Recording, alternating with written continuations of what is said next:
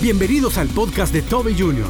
Venir a la luz es gozar de la bendición de Dios, es gozar de su cobertura, bendición y compañía. No sé cómo estuvo su semana, pero voy a decir algo que la Biblia dice. Usted se alinea con Dios y esta semana va a ser maravillosa. Eso dice la palabra. Le voy a... ¡Ah! Hoy ya ve cosas el pastor. No, no en absoluto. Ahí dice, lámpara es a mis pies tu palabra y lumbrera a mi camino. ¿Cómo te vas a perder? Pero nos hemos dejado dominar por las tinieblas porque nuestras obras eran malas. Continúa con nosotros y escucha Amantes de las Tinieblas. El Evangelio de Juan. ¿Y por qué amamos este Evangelio como todos los demás? Porque el Evangelio de Juan tiene siete señales maravillosas que prueban y comprueban que Jesús es el Hijo de Dios. Y hay algo interesante en la vida. Y es que hay que saber en quién creer. Dígalo conmigo, hay que saber en quién creer. Recuérdole que estamos en etapa de elecciones. Y cuando estamos en etapa de elecciones hay muchas propuestas y muchas promesas. Pero las promesas que valen son las que se cumplen. Dígalo conmigo, las promesas que valen son las que se cumplen. Jesús, el Hijo de Dios, conforme a la palabra del Señor, la Biblia, ha cumplido con cada una de las promesas que el Padre le dio. ¿Quién se las dio? El Padre. Ok.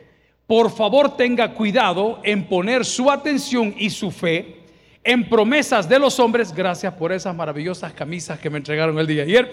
Estamos allá desde Italia, nos visitan el día de hoy. Pero bueno, voy al punto. ¿En qué me quedé? Que tenga cuidado con creer un montón de cosas que nosotros decimos que Dios no prometió.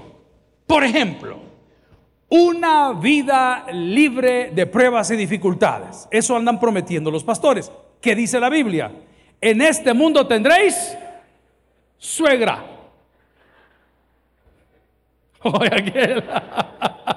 Va, entonces, eso es lo que yo quiero que usted pueda ver y hemos titulado la meditación de esta mañana Amantes de las tinieblas.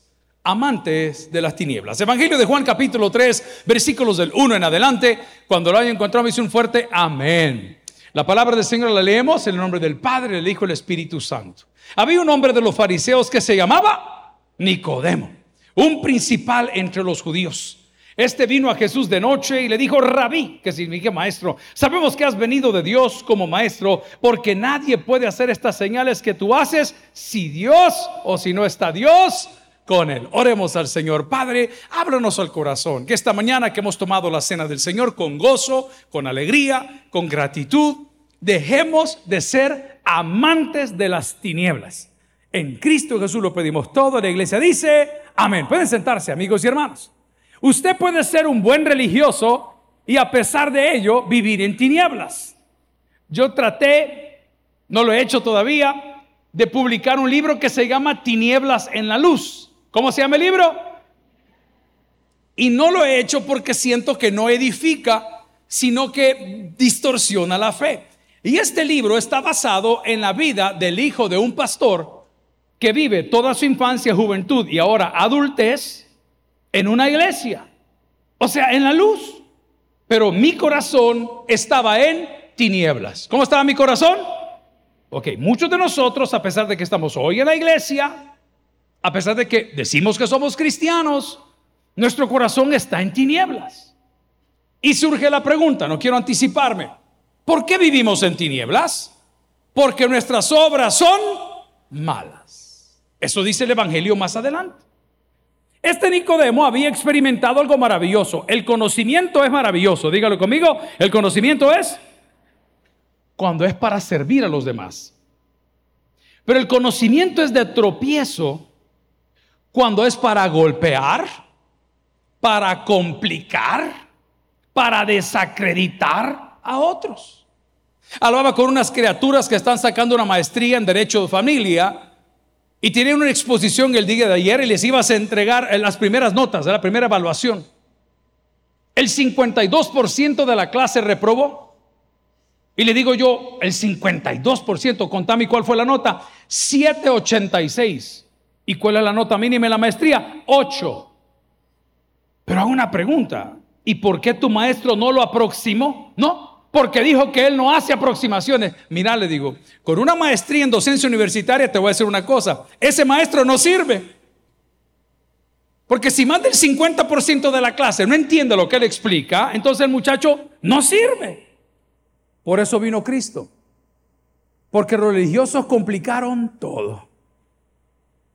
Y el conocimiento lo ocuparon para desacreditar. ¿Cuántos de los que estamos aquí sentados en algún momento de la vida, porque fuimos divorciados, nos hacían sentarnos en la última fila de la iglesia?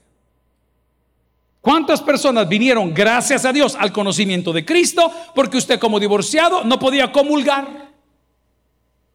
¿Cuántos de los que estamos sentados aquí, por ser hijos de padres divorciados, no pudimos entrar a un seminario religioso?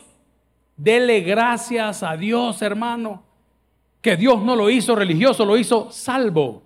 Y dice la palabra que somos salvos por gracia. Y esto no de nosotros porque es un regalo de Dios. Nicodemo era un trozo de religioso, un conocedor de la ley, un hombre bien posicionado, un hombre muy querido, un hombre poderoso, un hombre pudriente, pero tenía un problema, amaba las tinieblas. No, ya no las amaba, él quería la luz. Cuando era pequeño yo amaba otras cosas. Cuando era joven amé otras cosas. Cuando era cuchipapi, piruri, amé varias cosas. pero, pero al final uno dice, Señor, yo debo de amar lo correcto. ¿Escuchó bien? No dije lo bonito, porque bonito hay un montón. Debo de amar lo correcto. Y lo correcto es Dios. Cuando usted ama lo correcto, todas las demás cosas van a ir cayendo en su lugar. No tiene que hacer ni un esfuerzo. Yo no lo critico, simplemente no participo de todos los eventos matrimoniales que hay de retiros. Qué bueno que la pasen bien. Qué bueno que tienen plata para ir a los hoteles. Pero ningún psicólogo, psiquiatra o pastor le va a enseñar a usted a amar a su mujer si usted antes no sabe amar a Cristo. Cuando usted ama a Cristo, entonces todo lo demás va cayendo claramente en su lugar. No sé si me doy a entender. No estoy criticando, sígalo haciendo, hermano. Tal vez lo necesitamos, está bien. Pero nadie va a poder amar ni al prójimo si primero no ama a Cristo. Entonces, en lugar de dar el montón de capacitaciones y de retiros, vámonos a la Biblia y hablemos de cómo amar a Dios. Y aquí viene la pregunta, ¿cómo no amar a Dios, hermano? ¿Cómo no amarle? ¿Cómo no amar un Dios que respalda? Eso es lo que yo no entiendo. ¿Cuántos tenemos familiares aquí que todavía no son creyentes? ¿Habrá alguien? Yo tengo familiares que no son creyentes. Pero uno se pregunta, ¿Por qué no aman a Dios? Se lo voy a poner bien fácil, sin criticarle, porque no le conocen. La manera como se los presentaron no era la correcta. El approach, el acercamiento de la venta no era la correcta. Tal vez desde pequeño le inculcaron y le dijeron, si tú quieres amar a Dios, tienes que dejar de hacer todo. Falso. Yo cuido mucho al perro que tenemos en casa y al perrito que tenemos en casa le ponemos, se, dice así, no sé cómo se entiende, una pipeta, una ampolleta para las pulgas. Pero después de cierto tiempo hay que volverle a poner la pipeta a las pulgas. Dígale a su vecina, por favor, las pulgas se pegan. Esa bicha entender ahorita. es que se pegan, las malas mañas se pegan, las malas palabras se pegan, las malas compañías se pegan, los malos pensamientos se pegan. Entonces, ¿qué tengo que hacer? Ponerme otra pipeta. ¿Y cómo lo hacemos? Ay, el pastor nos dijo perros, ya, al regresar, ¿verdad? La gran noticia de todos los que publican basura. No, hombre. Estoy tratando de ilustrar que cuando usted ama a Dios, todas las demás cosas caen en su lugar. Hago una pregunta. ¿Cuántos quieren un milagro financiero el día de hoy? Solo tres. A ver, levánteme la mano que les vamos a bendecir. Ah, hasta la ola hicieron. Honre a Dios. Y todo va a caer en su lugar. Ay, está pidiendo dinero el hombre. Quizás no tiene para su aguinaldo. Hombre, hermano, honrar a Dios es darle de comer a los hijos que pegaste fuera del matrimonio, papá. Eso es honrar a Dios. Honrar a Dios es pagar el crédito del carro que fuiste a sacar a la financiera. Eso es honrar a Dios. Aquí lo quieres honrar con cinco pesos. Anda, paga los 800 de renta que no has pagado, vividor. Eso es honrar a Dios. Aquí te están enseñando que pones el gran sobre así de grueso. Y tus hijos sin zapatos. No, mi hermano, no te equivoques. Cuando quieres dejar las tinieblas y venir a la luz, es porque el Señor ha tocado tu corazón.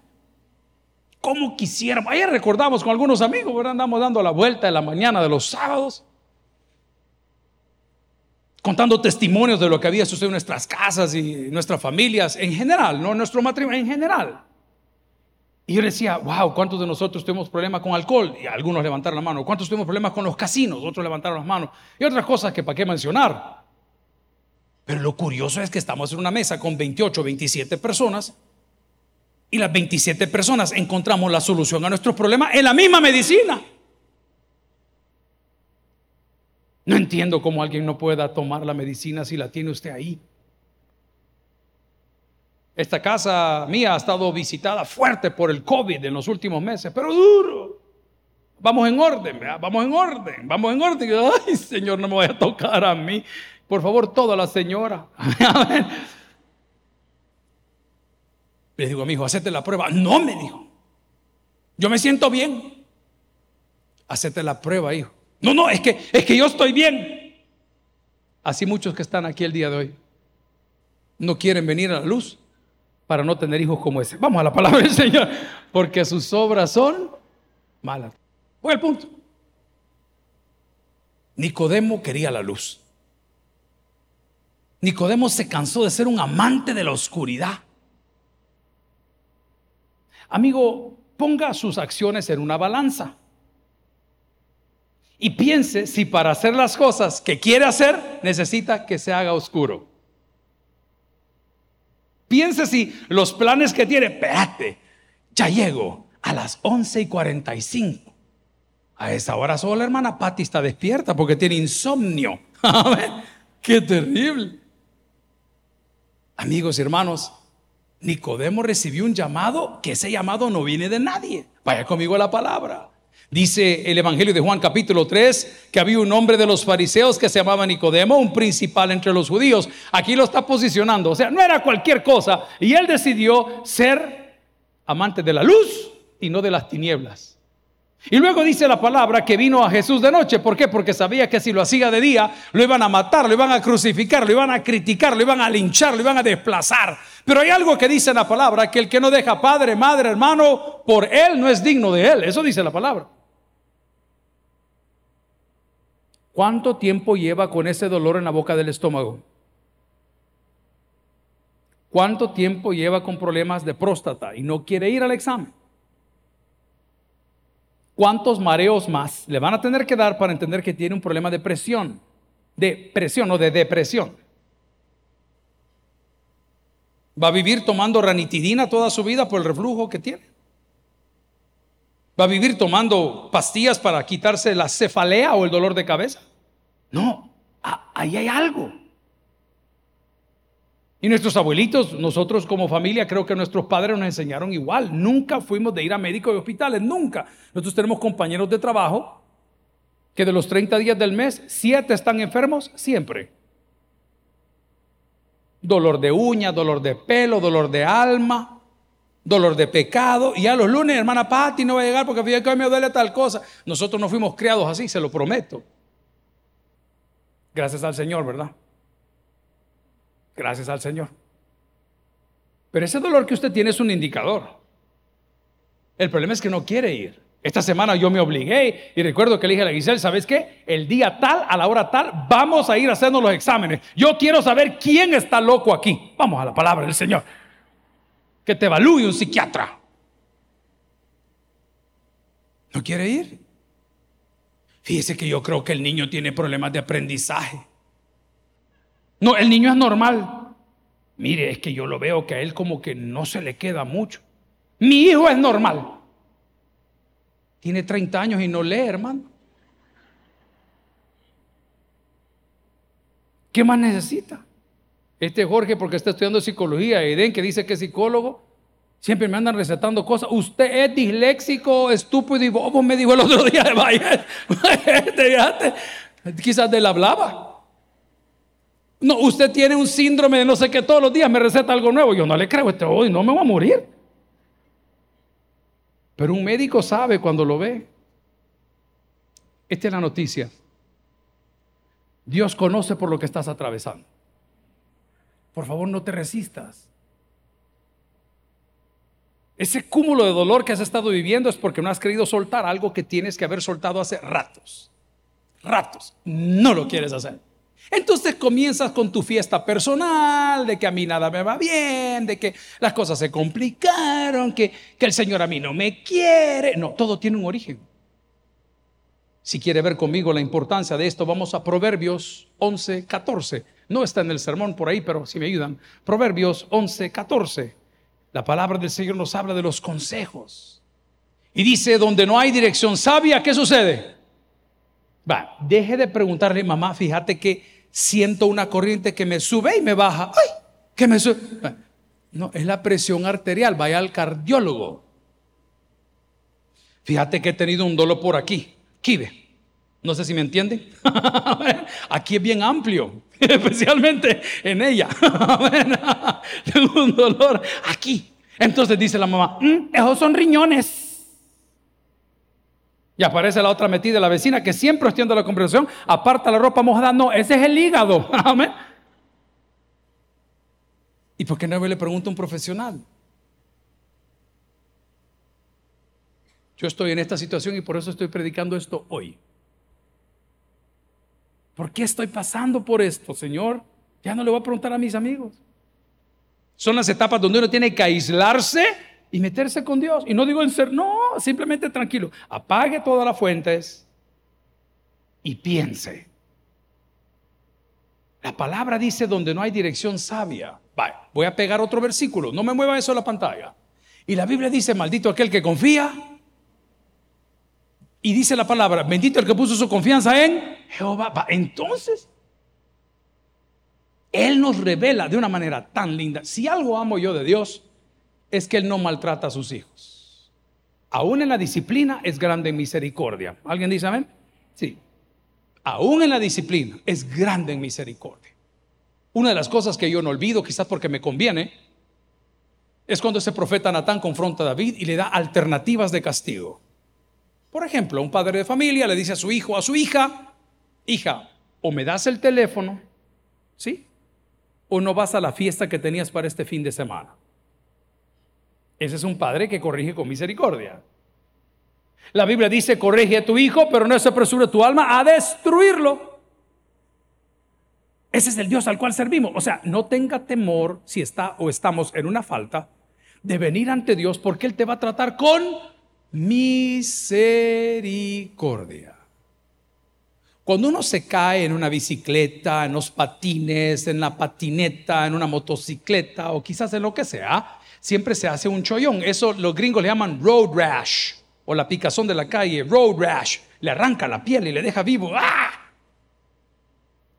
Y llega usted al hospital y los enfermeros y enfermeras con mucho amor Estoy siendo sarcástico, hermanos. Agarran una barra de jabón y se la pasan que usted ve a los Reyes Magos. Usted ve el origen de Santa Claus y le grita, por la gran paciencia que te tengo. Vaya, Dios no es así. Pero nos está advirtiendo hoy que el que reprendido endurece la cerviz. Le voy a dar una explicación bien linda que a mí me entendió, me ayuda a entender esto, porque que la cerviz arriba, que la cerviz abajo, que la... El que reprendió endurece la cerviz. En pocas palabras, cuando el niño está aprendiendo a andar en bicicleta y el papi le toma el timón y quiere que el muchacho vaya para la derecha y casi endurecer la cerviz, ese, eso endurece la cerviz. ¿No ha visto sus atletas que hacen fuerzas de brazo, que son bien cholos, pero tienen fuerza? El hombre tiene el músculo y tiene la fuerza, pero el hueso se rompe. A eso se refiere. el hombre que arrepentido le sigue haciendo fuerza a Dios, de repente lo va a quebrar y no van a haber ni pernos que puedan pegar el hueso. ¿Alguien entendió lo que dije? Amén. Pero Dios es grande en misericordia. Hoy nos ha dejado amanecer y nos ha dado un clima bastante agradable. Nos ha dado un país en paz, hoy por hoy. Sobre todo nos ha dado la vida, amén. Yo le doy gracias a Dios porque nos dio un lugar donde congregarnos. A pesar de todo lo que estamos pensando hacer y que hemos hecho. Nicodemo quería la luz porque estaba harto de hacer las cosas que no quiere hacer. Todo el día viernes fue un día maravilloso de reuniones. Esta semana ha sido un poco acelerada. Mujeres de fe en Houston, mujeres de fe en New York a la vez. Aniversarios, todas las cosas que se hacen. Al ratito uno se cansa. Y en medio de todas esas cosas, vemos al Señor siempre cuidando de cada uno de nosotros. No sé cómo estuvo su semana, pero le voy a decir algo que la Biblia dice. Usted se alinea con Dios y esta semana va a ser maravillosa. Escuche lo que le digo. Eso dice la palabra. Le voy a... ¡Ah! Hoy ya ve cosas el pastor. No, no en absoluto. Ahí dice, lámpara es a mis pies tu palabra y lumbrera a mí camino. ¿Cómo te vas a perder, hijo? ¿Cómo te vas a perder? Pero nos hemos dejado dominar por las tinieblas porque nuestras obras eran malas. Nicodemo dijo, yo quiero un cambio. ¿Alguien más dice como Nicodemo, yo quiero un cambio? La otra iglesia muy famosa, universal, dice, pare de sufrir. Están en la realidad, de verdad. Tienen todita la razón. Es que uno es necio, hermano. El Señor traza el camino y usted quiere hacer una vereda. Usted, el Señor dice por aquí y usted dice por allá. Vaya conmigo a otro texto. No está en el sermón, ayúdeme arriba. Proverbios 12:15. Proverbios, el libro de la sabiduría, 12:15. Nicodemo era sabio, estaba posicionado, tenía una gran cosa maravillosa, pero él quería algo más. Y dice la palabra, el camino del necio es derecho en su propia opinión. No, si usted no se equivoca, no, usted no... ¿Cuántos estamos en esa edad? Nosotros los hombres somos más necios que la mujer. Sí, dice la hermana. Reprende la padre. Somos necios. No queremos aprender nada, no queremos hacer nada. Pero ¿qué tiene que ver esto con lo de Nicodemo? Corra conmigo al Evangelio de Juan, capítulo 3, versículo 19. Y dice la palabra, y esta es la condenación, que la luz vino al mundo. Vaya, voy a dejar sobre el tapete que el sermón ya fue predicado, que el sermón se llamaba Amantes de las Tinieblas que el sermón se basó en la vida de Nicodemo, que era un superhombre por ahí, pero él estaba en tiniebla porque no podía dejar de hacer las cosas que quiere hacer. Hago pausa, abro paréntesis. Viernes, día de reuniones, día de todo. Hay que pedirle permiso a los hermanos, decirle, Ore, hágame un favor. Deme en cinco minutos, solo quiero entrar al baño y haz algo y que pase el siguiente. Así son los días. No todos, pero la mayoría. Siempre hay gente. Entonces, para poder comer es igual. Ah, sí, la hora del café y la merienda. Pero es que tiene una persona, mire, pero es que vino el otro hermano, mire, pero es que vino el fulano, por eso yo huyo de las consejerías. Y vino fulano, y a quitarle el tiempo porque no van a cambiar nada. Me había portado re bien, hermano, pero re bien con la comida. Pero llegó la noche y mis obras eran, ¿y ustedes qué saben? La cena, como todo gordo. Todos piden pizza. ¿Qué pide el gordo? ensalada. Según él, el zapaja solo va. A mí me da una ensalada. Sin crutones, por favor, porque muchas la filosofía del gordo. me había portado re bien. Y cuando todos estaban ya dormidos en casa, tuve sed. Y voy a la refrigeradora y abro la refrigeradora, pero algo me decía, abrí el freezer. Abrí el freezer. Hermano, no tiene que reprender los demonios. Yo que abro el freezer y veo tres sorbeletas. Una sorbeleta, para el que no entiende esto, que solo comió charamusca chiquito, amén, es una paleta de vainilla con un baño de chocolate. Es el hermano mayor del chocobanano. Y cuando abro la bendita gaveta, voy viendo eso y digo, profe William, te amo. Me vale un sorbete. Vaya. Eso es caer en pecado. Cuando la puerta se cierra, cuando enciendes la computadora, cuando nos activamos en el chat, cuando nos ponemos exacto. Nicodemo estaba harto de eso. Él sabía que había conquered, conquistado su estatus. He had conquered su conocimiento. He had conquered sociedad. La sociedad lo tenía. Es de Nicodemo. Pero él, él tenía tinieblas. Y las palabras más fuertes de Nicodemo, antes de seguir con el sermón, fue cuando dijo, espérate, las cosas que tú me haces sentir, escuche bien, no pueden ser si el Padre no está contigo. ¿Hay mujeres en la casa del Señor? Dice la ciencia que una persona promedio se enamora tres veces en la vida. Tres veces. Aunque usted vaya por la sexta. es algo happy. de apellido Foxy. Pero bien, Tres veces en la vida. Los hombres somos más brutos, nos enamoramos de cualquier escoba con falda. Es un defecto de fábrica. Pero hay personas que con tres palabras te hacen vibrar el corazón. Por eso dice la palabra que el que escucha música con un corazón quebrantado es como el que le echa vinagre al jabón. Yo recuerdo a nuestra hermana, Patti, hermana mayor, cuando se inventó la música con los ángeles. Ella estaba en el cielo con los primeros ángeles que castigar. Y, y la hermana Patti le agarró una época, no me deja mentir mi familia, que escuchaba a José Luis Perales. Yo me puedo toda la música de Perales gracias a la hermana Patti. Hoy me puedo toda la de Bad Bunny gracias a mi hermana menor.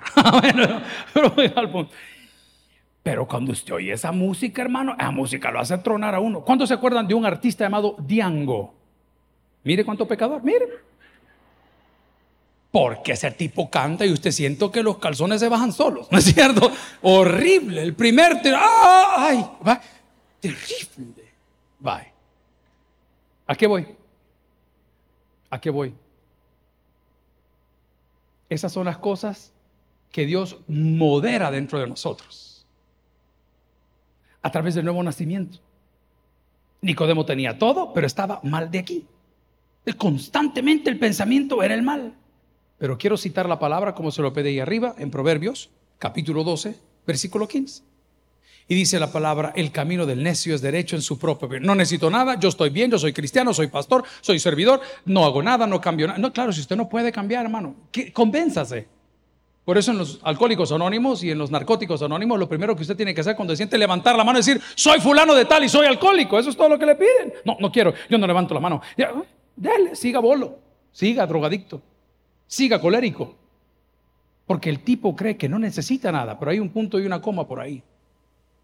Más el que obedece al consejo es sabio. Amigo y hermano, ¿por qué no dejamos hoy de ser amantes? de las tinieblas. ¿Por qué no nos acercamos a que nos vean el dolorcito de la boca del estómago? ¿Por qué no nos acercamos a que nos revisen la dentadura con este problemita de las cordales impactadas que le están moviendo sus dientes? ¿Por qué no esa cosita que le ha salido va a un dermatólogo y le diga, mire, fulano, esto es lo que tiene que hacer, eso es lo que el Señor quiere, que me va a raspar? No, hermano, Él es grande en misericordia. Es más, la palabra es tan linda cuando describe el accionar del paracleto, del abogado que Dios nos dio, que es el Espíritu Santo, que estas son las palabras que dice. Él nos convence de pecado. Tome en cuenta la traducción, ¿verdad? No, no quiero ser grosero. Él nos convence de pecado. A ver, hablemos de convencer. Usted va a comprar ropa y le pregunta, fulano, ¿cómo me queda esto? Fulano, ¿cómo me queda lo otro? ¿Ah? Y uno de los que están le dice, mira, yo te sugeriría que lo compres de esto. No te pongas. Él me convenció. Ay, mamá, mira, yo compré este porque fíjate que ella me dijo que este me quedaba bien. Va, es exactamente lo que hace el Espíritu Santo. No vino a golpearte, a tirarte aquí, a que tires espuma, a que vomites negro, a que hagas para arriba y para abajo, a que digas. Mm.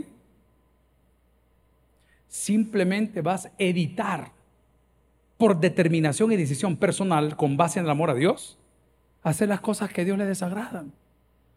La palabra del Señor, si me acompaña en Proverbios 19, 20 y 21, el libro de la sabiduría, me explica también qué sucede donde hay consejo. Proverbios capítulo 19, versículos 20 y 21.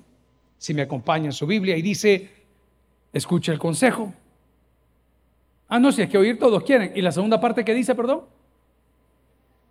Va. Cuando nuestros hijos pecan o se equivocan, no solo le digan que se equivocó, corríjalo. Por eso la palabra dice, corrige al muchacho mientras hay esperanza, para que no te avergüence cuando sea viejo. A muchos de nosotros nos gusta el consejo. Este es un consejo. Predicamos una charla, un speech, como lo quiera. Este es un consejo. Pero no queremos corregirnos. Aquí hay un componente importante. A mí me gusta la gente que critica mucho a los atletas de alto rendimiento porque no saben el sacrificio que eso conlleva. Y cuando los ven así de grandes o de fuertes o de rápidos, dicen, ah, ese está, hazlo vos. Pues". Él porque toma todo, tómatelo vos a ver cómo te va. Yo esta semana le decía al equipo de trabajo, tanto que critican, enséñenme sus frutos. ¿Cuáles son sus frutos? No, que el pastor fulano. Pero ese tipo ha levantado una casa de Dios impresionante. ¿Cuáles son tus frutos? No, que no, es que Dios no nos puso por jueces, nos puso por compañeros. El día de hoy dice la palabra en Proverbios capítulo 19, versículos 20 y 21. Escucha el consejo, recibe la corrección para que sea sabio en tu vejez. Siguiente versículo.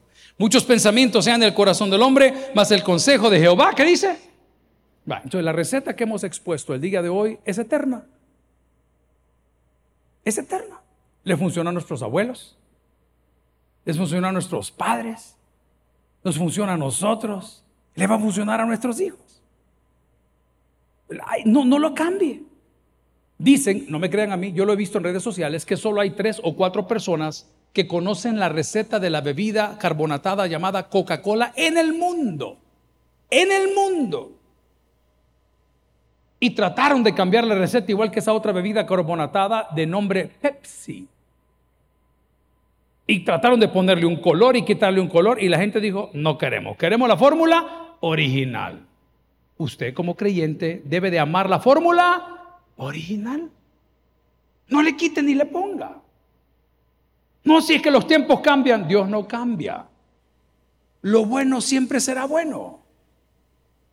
Por eso Nicodemo, con esas palabras en Juan capítulo 3, y después saltamos al 3, 19, le dice, nadie puede hacerme sentir las cosas que tú me haces sentir si Dios no está con él. Yo oigo todos los pastores del universo. El viernes escuchaba a Jorge, esta mañana escuchaba a Gina. TJ Jakes escuché todo el día de ayer. Por ocasiones escucho a mi papá. Me cuesta todavía, debo de ser honesto. O sea, hay choque de sentimientos ahí, ve que se puche. Todavía, me, pero, pero lo escucho. Y no importa si escucho a Jakes, a mi papá, a mi hermana o a Jorge, a quien predique aquí, Dios siempre me habla al corazón. ¿Y por qué sucede eso?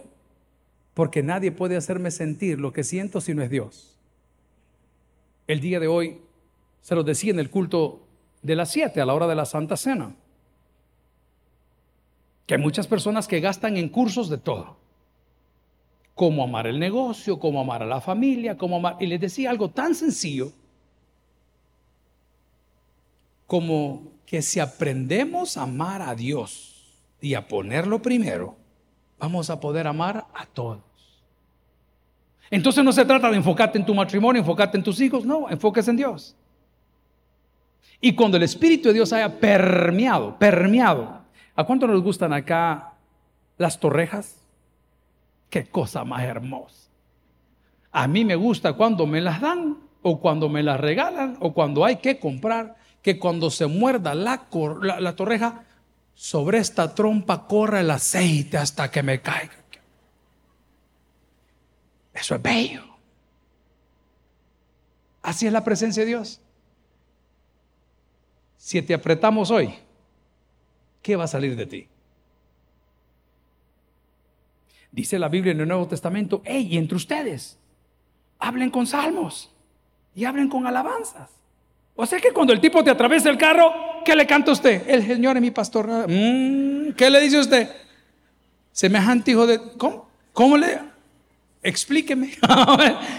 ¿Qué sale de tu corazón? Amigo y hermano, los amantes de las tinieblas somos todos aquellos que sabemos que estamos equivocados y a pesar de estar equivocados, no queremos venir a la luz. Pero ¿por qué no queremos venir a la luz? Porque nuestras obras son malas. Corra conmigo para ir aterrizando en el Evangelio de Juan capítulo 3 versículo 19. Y esta es la condenación. Aquí está el resultado. Comienza por el resultado. Y esta es que dice ahí la... Ese, ese es el resultado. Te lo están poniendo primero. ¿Han visto ustedes esa serie tan bonita de National Geographic de aeropuerto? A mí me gusta ese rollo. Se ven unas cosas tan raras, hermano. Y ya sabe que traficar drogas es penado. Ya sabe que usted no puede llevarse. Pero la gente insiste. Y cuando la agarran y le destapan los zapatos o la maleta, se ponen a llorar. Dígame si no son brutos. Si ahí dice. ¿Cuánta gente viene los viernes a orar aquí por problemas de azúcar y antes de entrar al culto se tragan tres canoas ahí en la... Padre, regúlame los niveles. La señora masticando el chicle todavía. No se puede. Son los amantes de las tinieblas. Le voy a contar algo. La iglesia general cristiana evangélica hemos cometido varios errores, entre ellos el sostener un montón de inútiles. Se lo digo porque me toca firmar los cheques. Sostener un montón de inútiles. Que vienen a la iglesia mamá y dicen, pastor, ¿y cree que nos pueden construir un templo? Sí, sí podemos. Sí, claro, para eso estamos. Pero, ¿y cree que, y le digo, te hago una pregunta, ¿y cómo es que llevas 7, 12, 11 años en ese lugar y no has podido levantar nada? Si lo que están viendo aquí nació en nuestra casa, sin ningún miembro. Simplemente el hombre que Dios puso ahí era un tipo trabajador. Y dice la palabra que el obrero es digno de su. Ok, entonces es inútil que estamos sosteniendo, que no puede poner ni ventanas, no puede comprar ni un sonido, ni un micrófono, pero vaya a verlo como se viste. Ja, camisita de pirurri. Carrito bien lustrado. No pueden levantar nada porque viven en tinieblas. Amigos y hermanos, dice, y esta es la condenación, que la luz vino al mundo. Y los hombres amaron las tinieblas que la luz porque sus obras eran, ¿cómo eran? Oscuras. Pero yo le digo una cosa, si hoy usted y yo nos hacemos el diagnóstico y venimos ante la presencia del Señor, lo primero que Dios va a hacer con nosotros es tener de nosotros misericordia. Lo segundo que va a hacer es cambiar nuestro corazón. Y ese corazón nuevo que Él nos da es un corazón sensible para con los demás e insensible para con el pecado en el sentido que no nos atrae. Y le van a aparecer ofertas tras ofertas tras oportunidades. Dice, hey, súper, pero ya no vivo yo. Exacto el día de hoy, gloria al Señor, quiero invitarle a que dejemos de ser amantes de las tinieblas y vengamos a la luz verdadera. Porque dice la palabra que todo aquel que en él cree no se pierde, más tiene vida eterna. El que tiene oídos para el que oiga, vamos a orar. Si el mensaje ha impactado tu vida, puedes visitar www.tabernaculo.net y sigamos aprendiendo más de las enseñanzas del pastor Toby Jr. También puedes buscarlo en las redes sociales, en Instagram, Twitter y YouTube como Toby Jr. Taber y en Facebook como Toby Jr. No te pierdas nuestro siguiente podcast.